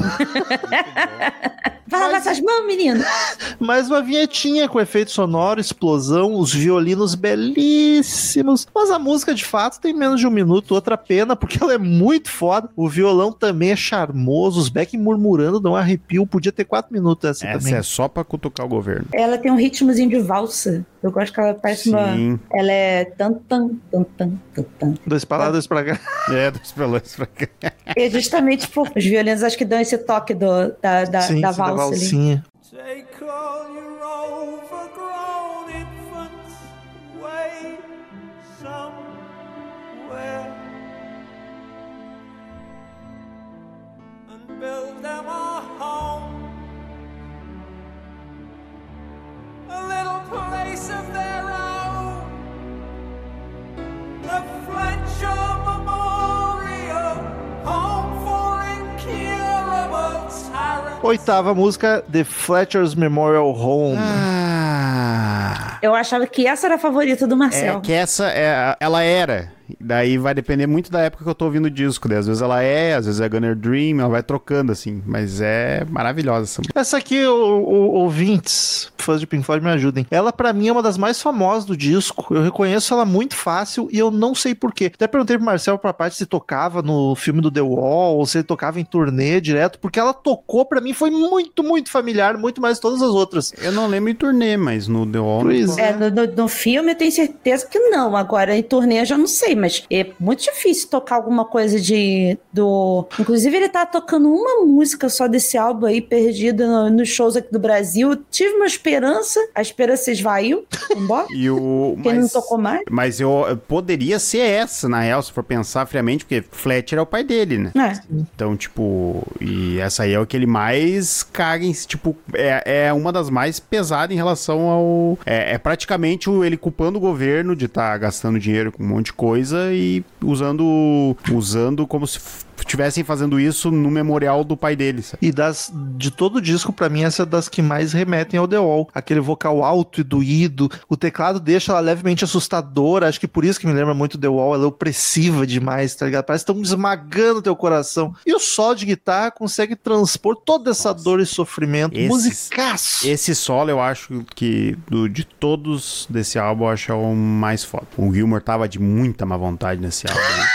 nesse solo dessa música e saiu essa Mas maravilha. foda no sentido de ruim, Não, tipo. de maravilhoso, eu adoro. Ah, tá, porque tu emendou o Gilma tava sem Não, vontade. tava eu sem falei, vontade em todo o álbum, nesse aqui ele se puxou. Imagina se ele tivesse com vontade. Ele acordou, nesse dia ele tava de bom humor. Gente, não é em todo o álbum do Pink Floyd, é em, em todo o álbum Final Cut, tá? Só pra deixar claro. Mas não quero tocar, não quero. O Roger Eu Chato. não quero tocar em Ah, rolou isso, inclusive, Ele- naquele papo do Marcelo lá no começo, tipo, que a banda tava no climaço, o cansado de tudo que vinham fazendo, o Gilmore pediu mais um tempo pra segura o disco que eu quero ajudar a compor, pra ter tempo de compor coisa nova. Não, não, não, não, Vai, vamos lançar já, tu te fode. Vai se "Tá, então fuder, faz tu tem aí." família feliz, tu não Então família faz aí guerra, também. sai daqui. tu tem mulher aí, tem filhos, come, tu não foi pra guerra, não foi Meus pais nem divorciados são. Tu tá com os pais vivos ainda, porra, vai se fuder. Ainda tem um cachorro, caralho. Cara, a, a parte mais foda da- dessa música pra mim é na, na hora que ela dá a subida do. Na hora que ele canta Is the only connection. Aí dá uma paradinha, they feel. Aí ele começa a falar. Cara, esse ah, Dave Phil toca lá, E tu é imitando já tocou lá no fundo. E é outra que a, a- toda a mixagem, os arranjos, tudo. tá- essa música é outra que é perfeita, assim, redondinha, redondinha, sabe? Pô, vai se fuder a hora que o Otis fa fala o bum, bum, bang, bang, Ah. pra explodir no solo, cara. E Pia faz bumbum no meu ouvidinho. É uma das coisas mais magníficas que o Pink Floyd já fez na vida. Velho Tá? gostoso. Porra, e ele ficou gato, velho. Ah, fez muito bem. Pra que também, se ficasse mais feio, ia, ah, Deus tava de muita sacanagem com ele, né? A, a- a- t- tinha uma conhecida que ela falava que a velhice é uma fábrica de monstros, né? Então o Otis não foi um monstro criado. Já o Gilmore Ó, O apodreceu. Gilmore tá derretendo, coitado. Nossa, cara. Que era lindo. E o, o Menzo só tem Tá a mesma coisa, tá a mesma coisa. Ele só não tá com bigode estileira mais. O Wright também ficou a mesma E cara. a, é, ele, o, Ot- não, ele mudou um pouquinho, emagreceu até. No final, bastante. Ai, segue o jogo.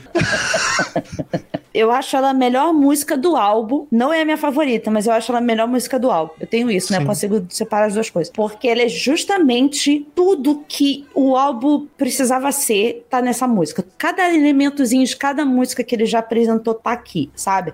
Tem solo, tem recital, tem violino, tem a porra toda nessa música. É eu acho ela ápice, né? incrível. É, ela é o ápice da, da- da- de tudo, né? É Incrível. um resumo. É o Overture. Disembarked in 45. And no one spoke and no one smiled. There were too many spaces in the line.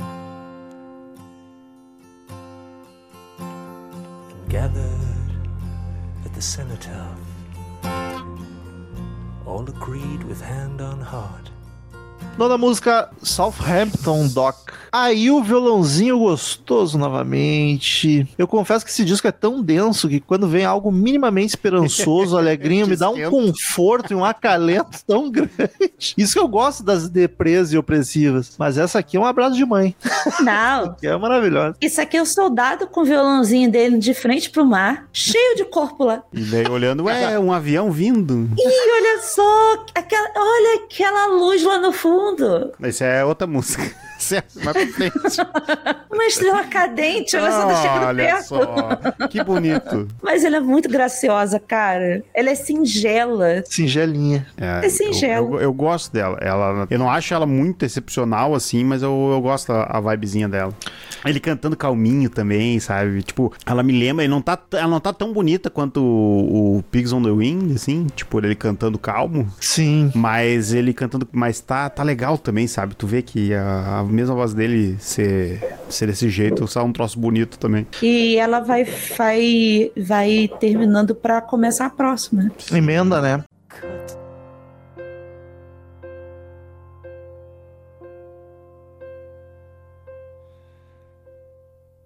through the fish-eyed lens of tear-stained eyes. I can barely define the shape of this moment in time. And far from flying high in clear blue skies, I'm spiraling down to the hole in the ground where I hide.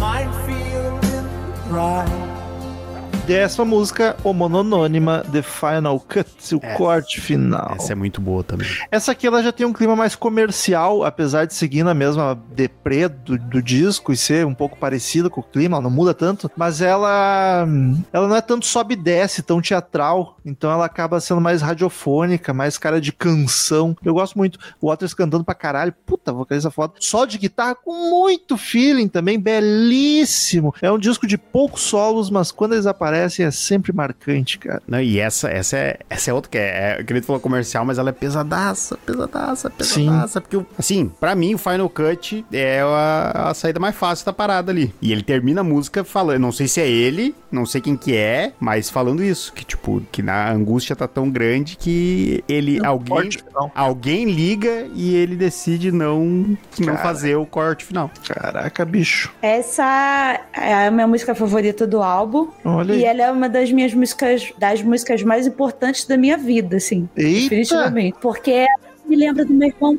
né? Então, Essa em específico do disco é. é a música favorita dele. E, assim, uma memória muito forte da gente junto, sentado no sofá, ouvindo. Só pra deixar claro pros ouvintes, o mão da parte tá vivo, tá? Tá uma, Ele tá vivo, tá? tá uma vibe de. Mas é De culpa, luz. a vibe é culpa do disco, tá? Não, é, Tá vivo e bem. É é Abraço pro nostálgico. Um abraço pro meu irmão. E aí eu queria dizer, inclusive, que eu amo ele pra caralho, tá? Só pra, pra deixar claro. E obrigada por me apresentar a melhor banda do mundo. Mas a, a minha memória, se se eu tiver que puxar uma memória em relação ao meu irmão, é a música. Porque ele sabe cada, cada tiquezinho da língua do Otis batendo no dente, é ele cantando essa música. Decorou. O nosso disco, inclusive, tinha um arranhãozinho nesse, álbum que a gente ainda lembra quando escuta o álbum. Olha, aqui tinha um arranhão, lembra? Mas era logo nessa música? Era antes, era nessa música, era antes do cachorro latir. As duas Foi latidas. engasgada. É, ele dava uma, uma coisadinha assim. E assim, não tem uma vez que eu. Não Oi, Lara, é, cachorro, realmente. Tá falando de cachorro nessa casa? Não tem uma vez que eu não escute essa música e não chore, assim, porque ela pra mim tem uma carga emocional absurda e sentimental, não só por toda essa relação com meu irmão. Meu irmão é uma das pessoas mais importantes da minha vida, sem dúvida nenhuma. Os três são, mas ele é como se fosse meu pai. Mas sempre tem um favorito, né? Ele me apresenta Pink Floyd, então ele tem um ponto a mais pra tudo. Ele né? é o único que tá ouvindo, pode, pode. pode. É, sem dúvida nenhuma. Os outros dois são meio burro digital. Ah, mas o que, eu- mais claro ainda qual é o favorito. o que é mais foda nela é, é como ela é visceral. Nossa. Sabe? Então, I wanna take you home. Não, depois- puta, Depois do solo, o solo é bonito também, mas depois do solo, quando ele volta pros últimos versos, ele volta com uma angústia e uma ânsia. Nossa, dá pra, dá pra sentir o pesar desse filho da puta, tá ligado? Você pode estar bem. Assim, isso, isso acontece muito comigo. Eu posso estar Tá bem. bem? Tô bem, tô tá bem. Acabei de escutar, assim, um, sabe, um, um corner. Viva lá a vida louca. Isso, acabei de escutar cosplay nova geração. E aí ela toca, me dá vontade de chorar. Ela, ela é a minha comfortable number desse, desse, desse álbum, sabe? Faz Porque. sentido. Ela é boa é- pra nivelar o humor, né? Não pode se passar muito. Isso. E aí a hora que ele fala And if I show you my dark side, we will still hold me to- tonight. Que ele vai puxando. Aí fala do Open my heart to you, show you my weak side. Cara, isso é tão sincero e profundo, porque a gente se apega tanto nos sentimentos belos das pessoas. Olha como ela é feliz, pô, que pessoa legal, tá astral. Mas e na hora que você mostra suas fraquezas pra pessoa, a maioria corre. Te né? apunhala pelas costas. falar assim, porra, achei que você não era assim, sabe? E, ai, achei que ela era diferente e tal. E eu acho isso tão sincero na hora que ele fala sobre isso, de mostrar as fraquezas para as coisas, que eu acho que ele tava dando até uma cutucada na banda, falando assim, quando eu resolvi mostrar para vocês as minhas fraquezas, Ah. falar um pouco do meu pai, que eu não tinha Ah. falado ainda, sabe? Eu não Mas tinha daí- falado do meu pai ainda, vim falar aqui, né? Então, Mas não assim, foi só esse problema, né, pai? Não foi. Não foi só isso, tá O ligado? velho Eu tô brincando. É chato, quis meter os tentáculos em tudo ali. Essa tá tentando tirar, não chorar. Essa aí eu tá mudei de coisa. mas, mas eu acho que ela é isso, ela, é- ela é. Ela pra mim é visceral. Se eu tivesse que dar um sinônimo pra ela, seria visceral, assim, porque ela te arranca tudo, tudo de mais doído. Tudo. Você vai chorar com ela com certeza. E assim, essa e a. a The Gunner's Dream são duas músicas pra você ouvir sozinho, com luz apagada, porque ela funciona desse jeito. E uma caixa de lencinho do lado. E o clipe dessa música é absurdo. Nunca assisti. Absurdo, que é só o Waters, assim, a, a, luz só tá da boca, do nariz dele pra baixo. O resto tá escuro. Ele tá de Batman. E aí vai mostrando justamente a boca dele cantando, né? Porque esse, não sei se as pessoas sabem, mas tem um short filme desse, desse álbum. Tem um, um curtazinho do álbum. Que é o mesmo. Eu acho que o protagonista é o cara que faz o professor do The Wall, né? Isso. E aí tem a, a- meio que os clipezinhos das músicas são desse, desse, desse curtinho. Pô, eu nunca tinha visto esse clipe, que massa. É lindo, sério. Assiste, assi- é um troço muito lindo, muito absurdo. E, porra, assim, sem sacanagem, é- ela não é minha música favorita do Pink Floyd, apesar de ser uma das músicas mais importantes da minha vida. Mas ela tá lá no, no topzão junto com as outras, no coração. Foda, que eu penso no Walter sendo chato e mandando na banda, eu imagino ele velho. Aí tu vê o clipe aqui, era um gurizão de 30 e pouquinho, Por isso tá que ligado? fez isso, cara. Se esses filhos da puta tivessem um pouco mais de cabeça, não tinham feito. Até pô, eu já fiquei feliz deles terem feito. Obrigado, seu Fletcher, por ter ido pra guerra. Assim. Obrigado. Por ter pulado naquela granada. Obrigado todo, O senhor salvou o Beagle que tava correndo. todo o batalhão ali. ele- que tem uma música que ele comenta que o batalhão inteiro morreu. Todo o batalhão aí, obrigado pelo sacrifício. Ah, eu acho que valeu. Pô, Ganhamos Pink dois álbuns é o maravilhosos. resultado? Eu não, eu Valeu. não vou reclamar de nada, desculpa. O Waters não se jogou na frente da granada pro, pelo, pela banda. Foi ele que jogou a granada. Jogou e saiu correndo, tá ligado? O Waters foi que arremessou a granada.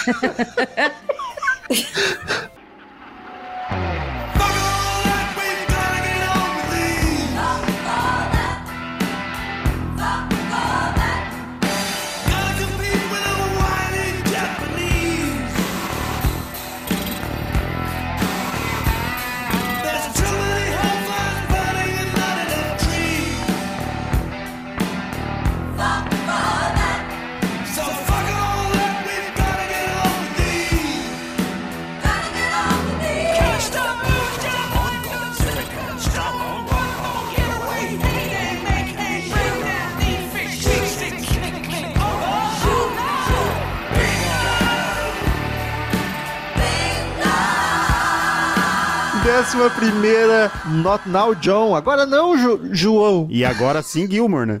Finalmente. Exato. É o único single do álbum. É a música mais pesada do disco, backing vocals respondendo uma mistura de hard rock com soul. É uma música caótica. Eu confesso achar das mais fracas. Ela é, bastante rica, cheia de elementos, mas eu acho muito caótico e isso me afasta um eu pouco. gosto disso. Eu gosto Cara, o baixo elemento. dessa música, puta que pariu. Aqui eu gosto. Cara, o Waters é, é- é- Ele é. As pessoas só, só falam dele como sendo babaca. Mas as pessoas esquecem dele como baixista. Cara, vai tomando cu, sabe? Ele é absurdo quando ele pega naquele baixo. Porque ele tem uns dedão grandes ainda por cima, né? É, é bonito ele tocando. Tem E a esse- polêmica de que a maioria dos baixos do Pink Floyd era o Gilmour que compunha. Mas ele Tem tocando, é eu vi esse velho tocando ao vivo na minha frente. Não, eu tava na pista tocar. prêmio, cara. Vai Sabe tomar cu, não, Não, tô falando e- de, de composição. Ah, a Cássia ele nunca compôs nada e cantava pra caralho as músicas. E, o, e, e é o Gilmore nervoso como nunca antes visto e nunca depois foi visto também. A não ser no Twitter. pintado. não sei no Twitter. A não ser no Twitter. No O que fizeram pra irritar o Gilmour? Mas é, eu gosto dela. Eu gosto dessa, dela, dela ser mais. Ela é muito enérgica. barulhenta. Ela de ser enérgica, ser esse caos todo. Eu gosto. Durante um tempo ela tava no meu top 3 desse álbum, mas depois passou. Eu era muito novo, daí depois passou esse sentimento enérgico e, vo- e veio só a depressão. Ah, mas, putz, eu gosto dos elementos dela. eu, eu acho foda os backing vocals dela. Acho. É massa. Sim, é muito oit- anos 80. É, é. vocal. Melhor que o Reverb. Irene Como é que- Chanter e Doreen Chanter. Duas irmãs, olha. Olha aí, Zermatt Chanter. Aham. Chanter Sisters era o grupo delas. Olha aí. Olha! Faz sentido. E, cara, eu, eu acho ela fodaça. Ela realmente destoa totalmente do, do álbum. Que, sei lá, parece que. Não, não consigo colocar nenhum soldado numa situação dessa música, sabe? Não- Nem no bar eles ficariam assim, sabe?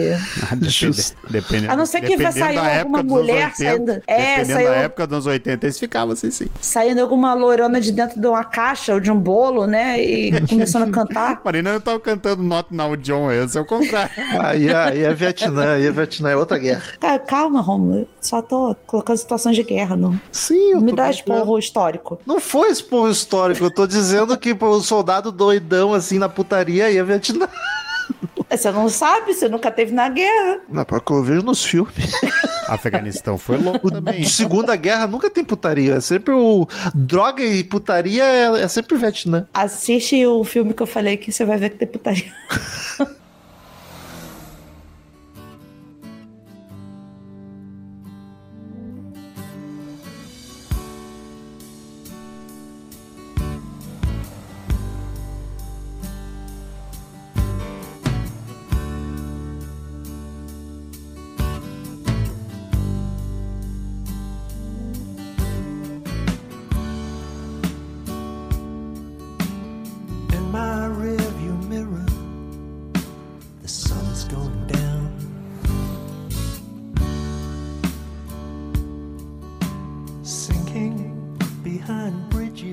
Décima segunda e última do disco Two Suns in the Sunset. Dois sóis no pôr dos sóis.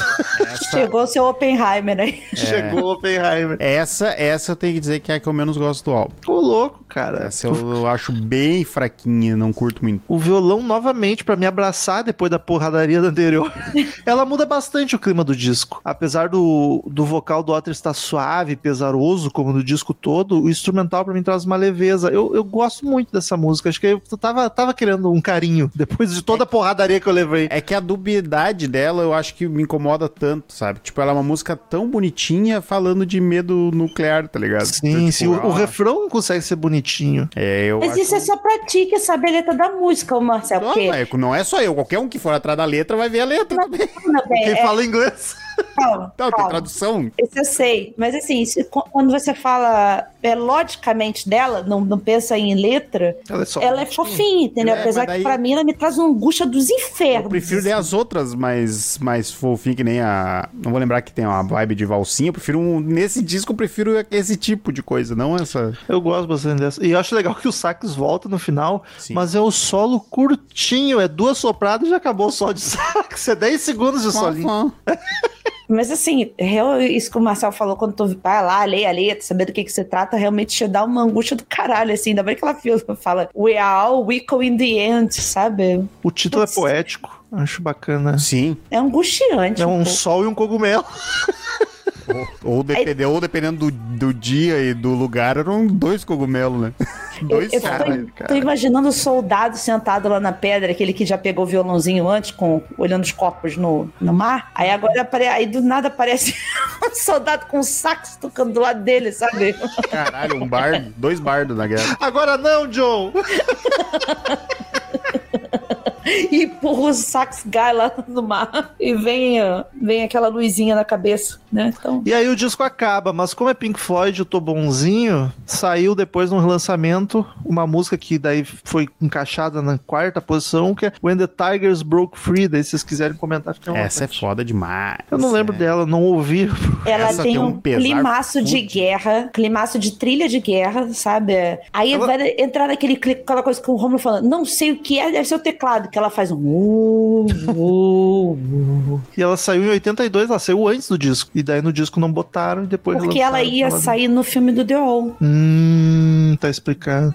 Ela ia fazer parte da trilha do The All. Essa música fazia parte da E trilha do é, The All. essa, essa é a música que eu comentei antes, que é praticamente ele falando dele achando o papel, dizendo que o pai, o pai morreu na guerra. Ele comenta que foi... Escuta, porque a interpretação do Waters nela tá foda, Ah, tá maravilhoso, nossa. E daí tu vê que é, é, é uma, é uma música pesada também, só que daí ele tá falando normal, assim, tipo, tentando. É quase uma visão real de uma pessoa jovem tentando ver algo positivo, sabe? Ela parece meio que assim um canto dos mortos, sabe? Ela tem aquela coisa bem pesarosa, ao mesmo tempo que tem o, o Waters berrando lá na, lá na frente. Ela é muito linda, cara. É, considerem aí a, a 13 terceira faixa, por favor, escutem ela, porque vale muito a Ah, não, se for botar nos streaming, vai ser essa versão. Não, e- e, a ordem dela é muito legal, sabe? Tipo, eu acho muito massa a. Porque vem ela e depois vem a. A Heroes Heroes Return, Return. e a Gunner Dream. E, e ela vem Tipo, nesse. posicionaram bem, né? É, e ela vem nesse. Até na questão da composição também, ela vem nessa vibe, tipo, de, de mostrar o, o, o retorno passado e o provável próximo retorno do- de quem tá batalhando, sabe? Tipo, é um negócio bem. É, bem- dá pra ajudar no peso do, do disco. Queridos ouvintes, como de costume, em todo episódio de disco, cada um de nós dá uma nota de 0 a 10 pro álbum, a gente soma, divide e faz a média pra ver a nota que o Crazy Metal Mind deu. Então vou começar hoje, porque eu acho que minha nota vai ser mais baixa. Sendo racional, é um disco repetitivo pra caramba, monótono, com uma temática única e a sonoridade muito parecida. Ele soa exatamente como um apêndice do The Wall. Pega as músicas menos chamativas do The Wall e faz um disco baseado nelas, é o Final Cut. Dito isso, o Pink Floyd é tão incrível que um disco com todos esses defeitos que pra mim que eu citei, ainda é nota 8, com tranquilidade. O mediano do Pink Floyd ainda é muito acima da média. então é isso, eu vou de 8 e vai daí Marcel. O que eu falei, é um álbum que eu acho foda, eu tenho uma carga nostálgica fodida dele. Quando eu vol- fui retomar ouvir Pink Floyd, foi um, se não foi o primeiro que eu ouvi, foi um dos primeiros que eu fui ouvir, quando eu fui descobrir. E eu já me impressionei com ele desde o início, assim, acho ele muito rico, acho as composições foda, acho que acho a ideia do foi total acaso do destino e mais graça pra banda, mas o fato do de ser o álbum do Waters dá um total a cara desse álbum e deixa ele do jeito que é e é um jeito foda. Vou dar 9. Vai daí Pat. Essa média vai Cara. ficar fácil, hein? Tô sentindo. Assim, é, co- como eu disse, ele não. É, ele é um dos álbuns mais importantes da minha vida, mas eu não acho dos melhores do Pink Floyd especificamente. Ele tá lá no top 5, mas não é o master né, do- da coisa. Que pra mim o The Wall é um negócio tão absurdo que, que dá até dor de pensar nele, de tão, tão foda que ele é. E assim, e- esse negócio de pensar em nota, tentando ser racional, é muito difícil quando você tem toda essa carga dramática por, por trás dele pelo Waters. Pela história do, do, do álbum Sim. e pela minha carga dramática ao mesmo tempo. Mas, gente, é sentimento, não, não te culpa de, pelo racional. Não, não, mas é, é tentando pensar me- realmente assim. Mas eu não acho defeito no, no, no álbum. É, pensando nele sozinho, ele não tem defeito nenhum. Pensando nele como um disco da banda Pink Floyd, aí você pensa, putz, você realmente tem É. umas coisas repetitivas e tal, né? E tu sabe que a banda é capaz, aí tu é inevitável É, comparar. aí dá, aí dá, um, dá, um, dá um negocinho assim. Não é um 10, porque o 10 iria pro, pro, pro DO que vocês não deram, tá? Fica aí a minha crítica. Eu não lembro nada. Mas ele é um 9.7, só pra quebrar a tua, tua conta fácil. Eu tinha até dar 10 aí a média fica 9. Não, eu não ia 9.7. conseguir dar 10. Eu, não, é, eu iria dar 10, mas eu não ia conseguir. Não, deixa pra lá. O disco termina com a média 8,9. Quase um 9. Tá bom. E aí, por curiosidade, vamos lá ver tudo que a gente deu Pink Floyd. O Dark Side of the Moon a gente gravou antes de dar nota, então foi eu e o Daniel só que demos nota posterior, foi 9,7. O Animals, 9,3. O Wish Were Here, 9,9. O The Wall, 9,7. Que coisa metal mais de Pink Floyd é muito ridículo. O Metal, 9,2. o Division Bell, 9,6. Só tem suspeito nessa porra. O Momentary Lapse of Reason 7,7, que o Marcel avacalhou. Suspeito nesse programa, né? Um- eu devia ter gravado essa merda. Vamos falar isso. Porque eu fui subir a média. também que eu gostava do álbum, porque tinha as caminhas. Aliás, eu falei que só lembrava do The desse, não tinha o Momentary também por causa do, do álbum das caminhas. E o Final Cut com 8,9. Então o Momentary é ainda mais fraco, com quase 8. Que triste. Babaca, você é ridículo, mas eu ainda te amo, tá? Só pra deixar. Um dia a gente vai gravar do Maguma. Ah, não, daí, daí vai fechar num 7. Tá maluco? O Maguma nem dá pra gravar, porque Não dá, metade não dele é ao vivo. Que é gigante, né? Nem tem como. Mas. Ah, vai Sid- ter uma coisa do Sid Barrett aí, se vocês me chamarem que. Baixa, baixa, baixa. Não vai ficar 9 pra cima aqui mesmo. Não, não vai mesmo. Comigo com o Daniel não vai ter. Enfim. Só você que gosta de, de loucura, Marcel. Sim, A graças. gente tá aqui pra gostar de sentimento, não de loucura. Vou, encaminhar minha carta de demissão já. A gente não usa droga. Ué, mas nem eu. Eu vou. Vou abrir aqui, último episódio, comentário da audiência, vamos ver. Batalha de músicas pra sair no soco. Qual foi o último comentário? Silvia Machado diz: episódio maravilhoso, eu amo as batalhas, sempre muito foda. Eu ia pedir a mesma coisa que o Joseph. Seria incrível se criasse uma playlist com as músicas, se possível. Claro, o Joseph foi um cara que comentou antes. Pois então, está atendido o pedido. A Paty fez a playlist lá. Tá Eu lá no- fiz tá e no isso eu esqueci de, de postar, mas aí agora já está postado. Nesse exato momento tá É, até ela ouvir isso aqui já. Exatamente. Já tá feito lá, então atendido o pedido. Até semana que vem, queridos ouvintes, de outro podcast sensacional e tchau! Tchau, tchau. Tchau. Estamos encerrando. Obrigado pela presença de todos e no próximo tem muito mais.